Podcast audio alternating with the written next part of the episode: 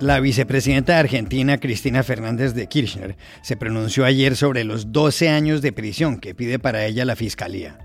¿Qué efectos políticos tiene eso?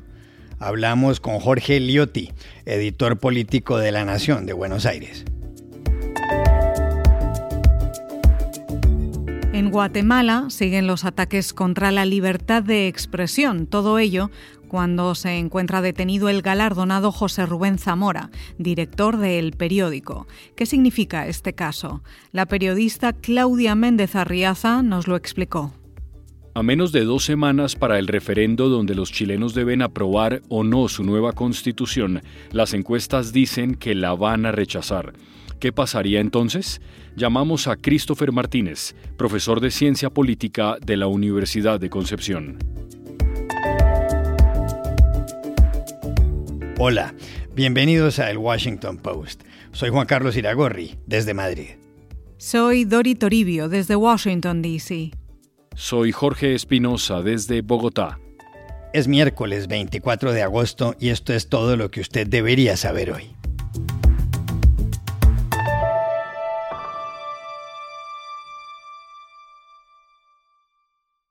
La tormenta político-judicial que se desató el lunes por la tarde en Argentina prosiguió ayer todo el día.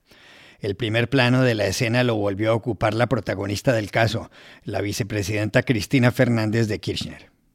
El asunto comenzó anteayer, cuando el fiscal Diego Luciani se refirió a Cristina Fernández de Kirchner, a quien venía investigando desde hace meses por hechos ocurridos cuando ella ejerció la presidencia entre 2007 y 2015.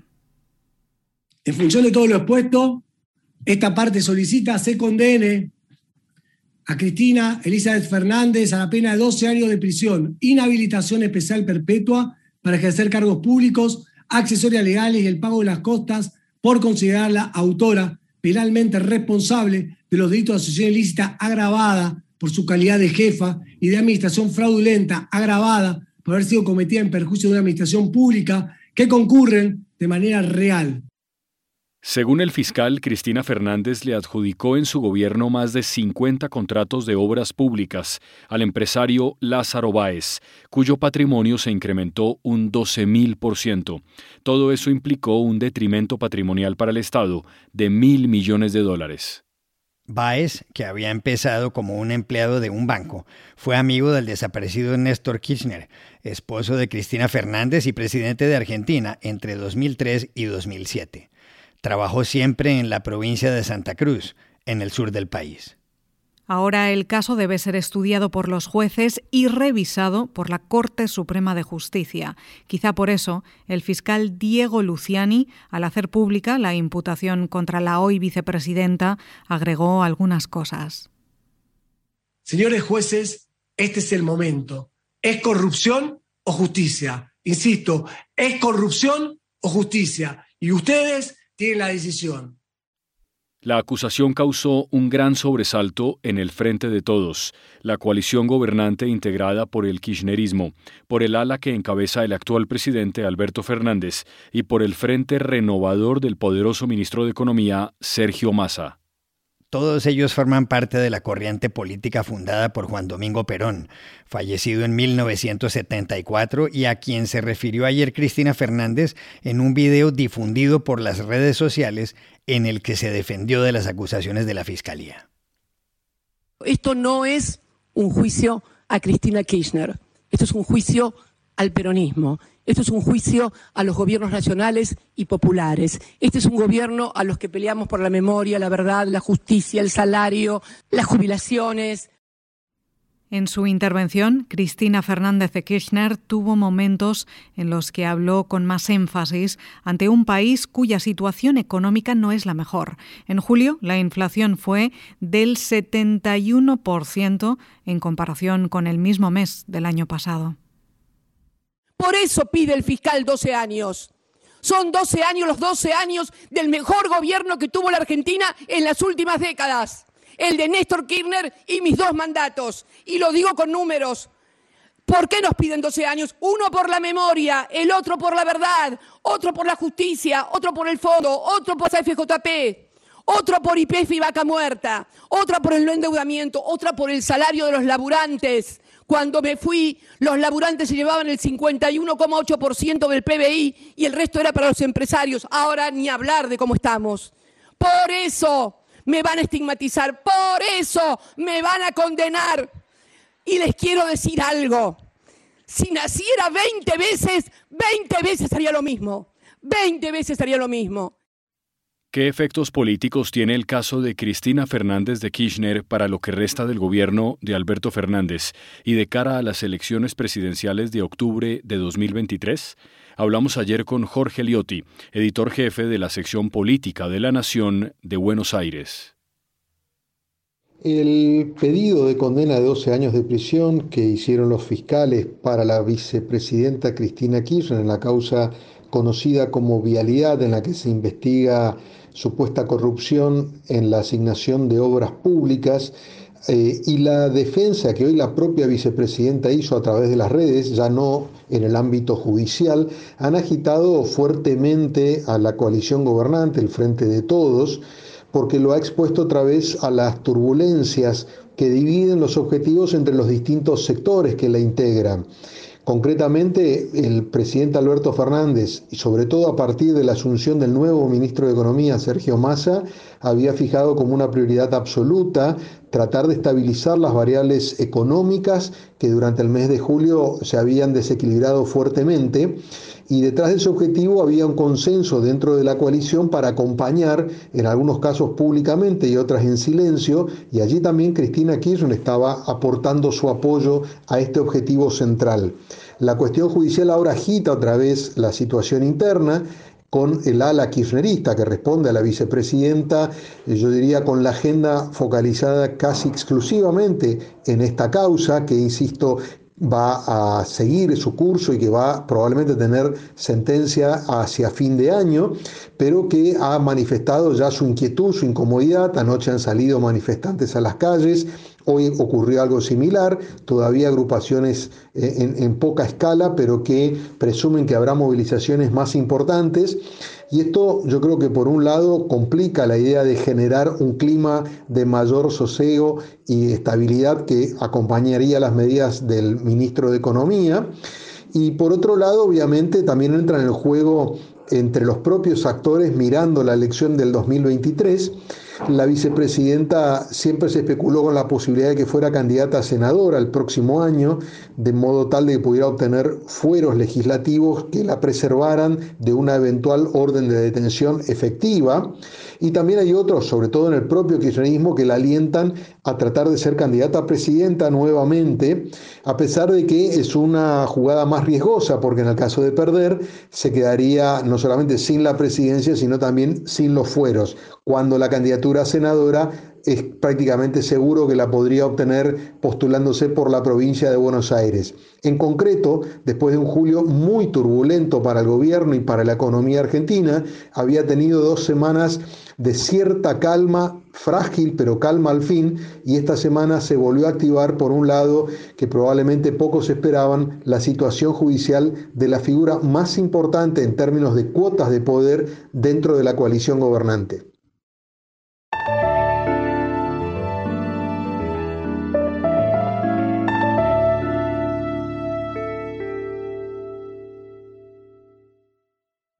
El gobierno de Guatemala continúa hostigando a la prensa. El último episodio se produjo el viernes con la captura de Flora Silva, la directora financiera de El Periódico, una publicación incómoda para el presidente Alejandro Yamatei. Esa captura tiene que ver con el arresto el 29 de julio de José Rubén Zamora, fundador y director de El Periódico, un hecho que ha generado el rechazo en varios países por parte de quienes defienden la libertad de prensa. Zamora, un periodista muy galardonado, fue detenido por orden de la Fiscalía. Se le acusa de lavado de dinero, chantaje y tráfico de influencias. El asunto se relaciona con 300 mil quetzales, una suma equivalente a más de 36 mil dólares. El fiscal Rafael Curruchiche dice que Zamora les había exigido ese dinero a unos empresarios a cambio de no publicar informaciones sobre ellos y que se lo dio al antiguo banquero Ronald García para que lo depositara en una cuenta. Zamora señala, en cambio, que el dinero se lo entregaron empresarios a título de donación a el periódico y que no querían ser identificados por el gobierno para no sufrir represalias. Cuenta que se lo dio a García para que lo consignara en una cuenta de la publicación. Lo cierto, Espinosa, es que el 9 de agosto el juez Freddy Orellana dictó prisión provisional contra Zamora. Seis días antes, el director del periódico había dejado clara su posición sobre el proceso, sobre Yamatei y sobre la fiscal general Consuelo Porras. Yo pienso que la libertad no es un concepto vacío, no es un concepto filosófico ni retórico. Libertad es cuando un hombre libre decide, decirle no de manera categórica a los abusos y excesos del poder público. Eh, a la luz de esa, reflexión, eh, quisiera decirles que este es un eh, montaje, un montaje diseñado, fabricado, ejecutado con eficacia desde el presidente, la fiscal general y otras personas. José Rubén Zamora es un ingeniero nacido hace 66 años en una familia de periodistas. Al final dejó su carrera y se decidió por el oficio familiar. Fundó El Periódico a finales de 1996 y desde entonces ha destapado múltiples escándalos de corrupción.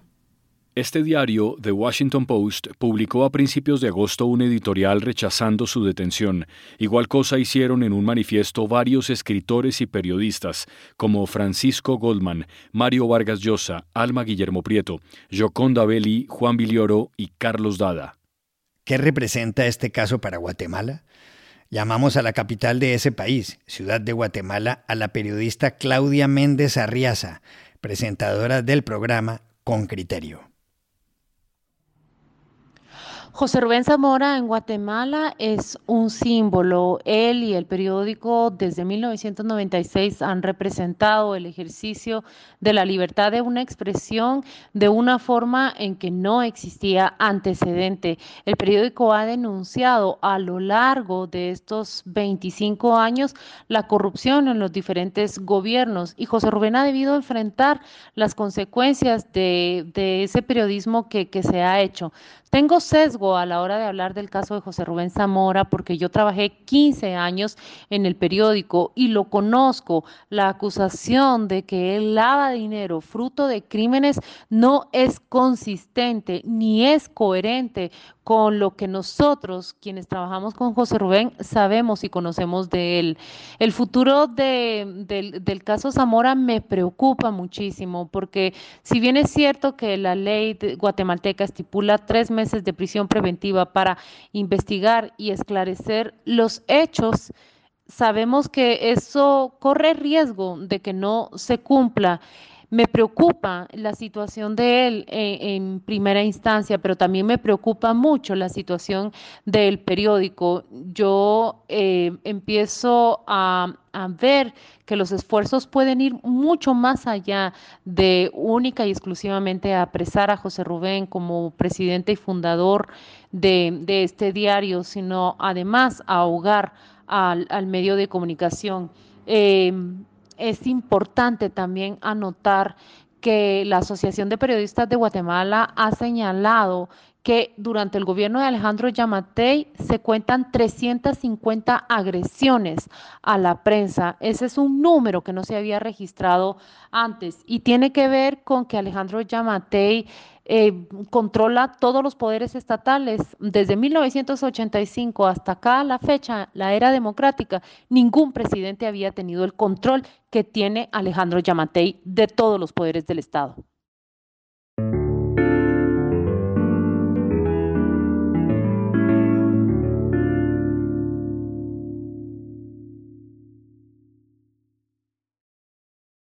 Faltan solo 11 días, 11 para el referendo en el que los chilenos deben escoger si aprueban o rechazan la que podría ser la nueva constitución del país.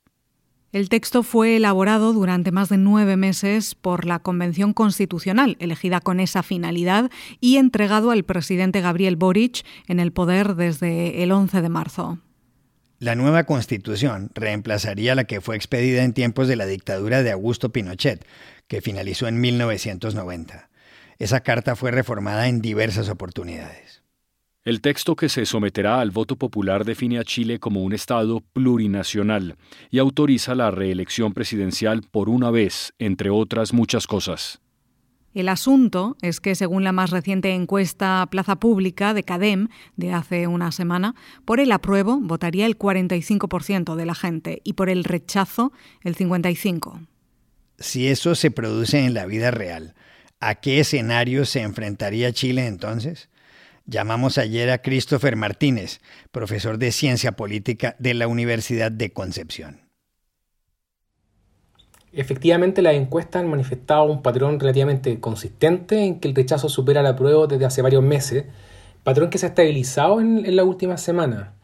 Ahora, respecto al escenario político post 4 de septiembre, sigue sin cambiar respecto a la constitución de 1980, pues esta se desahució en el plebiscito de octubre de 2020, en el cual triunfa la opción a prueba, por lo cual el proceso constituyente debiera seguir en marcha incluso si triunfa el rechazo.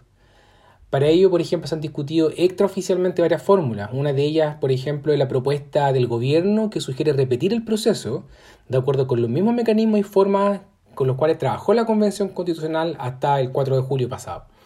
Además, eh, se han planteado una propuesta para que el presidente, por ejemplo, envíe un nuevo proyecto de reforma constitucional que indique cómo continuar con el proceso de cambio eh, de constitución Detalles sobre esta alternativa, específicamente de esta última, varían mucho, que incluyen, por ejemplo, grupos de expertos, etc. Pero en concreto, en caso de que triunfe el rechazo, se tendrán tres fuentes de inspiración para seguir con el proceso. La constitución actualmente vigente, que más allá de sus particulares en temas importantes respaldados por los expertos que la diseñaron en dictadura, eh, contiene elementos de la tradición constitucional chilena. Eh, el proyecto de constitución, por ejemplo, que envió la expresidenta Michelle Bachelet y que no fue continuado por el presidente Piñera, y el tercero sería precisamente lo elaborado por la Convención Constitucional, especialmente, por ejemplo, el tema de paridad de género que debiera tener este, este nuevo texto. Desde el punto de vista más político, yo creo que el desafío es sí y cómo se reconfigurará la izquierda, que ahora apoya la apruebo, y la centroizquierda, que se encuentra dividida entre el apruebo y el rechazo. Y si la derecha más liberal, ¿cierto?, que se ha mostrado un carácter más centrista, eh, se sumará a estos esfuerzos o buscará un camino propio.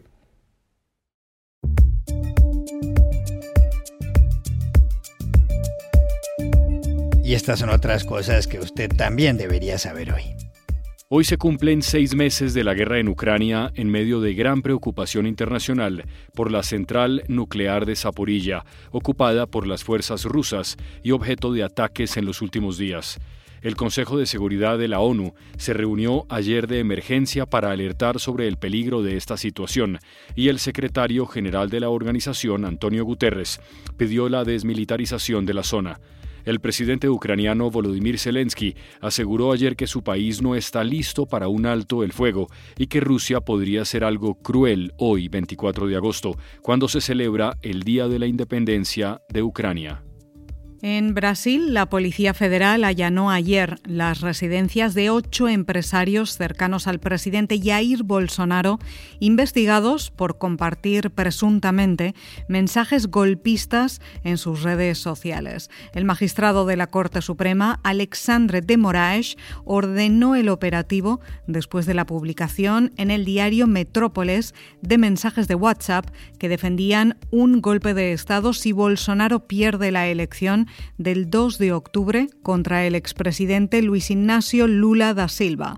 Bolsonaro, rezagado en las encuestas, declaró el lunes que respetará el resultado si las elecciones son limpias. En Finlandia, la primera ministra Sanna Marin enfrenta una nueva polémica después de que se filtrara en TikTok una fotografía tomada en Kesaranta, la residencia oficial de la jefa de gobierno. La foto muestra a dos mujeres besándose y cubriéndose el pecho desnudo, con un cartel que dice Finlandia. Tras la publicación, Marin se disculpó, confirmó que las dos jóvenes son amigas suyas y que la foto se tomó el 9 de julio, después de un festival de rock. Este episodio se produce luego del video en el que Marin aparece bailando en una fiesta y justo cuando Finlandia está cerca de entrar a la OTAN como respuesta a la invasión rusa a Ucrania. Y aquí termina el episodio de hoy de El Washington Post, El Guapo. En la producción estuvo Cecilia Favela. Por favor, cuídense mucho. Y pueden suscribirse a nuestro podcast en nuestro sitio web, elwashingtonpost.com, seguirnos en nuestra cuenta de Twitter, arroba el post, y también nos encontrarán en Facebook buscando el Post Podcast. Chao, hasta la próxima.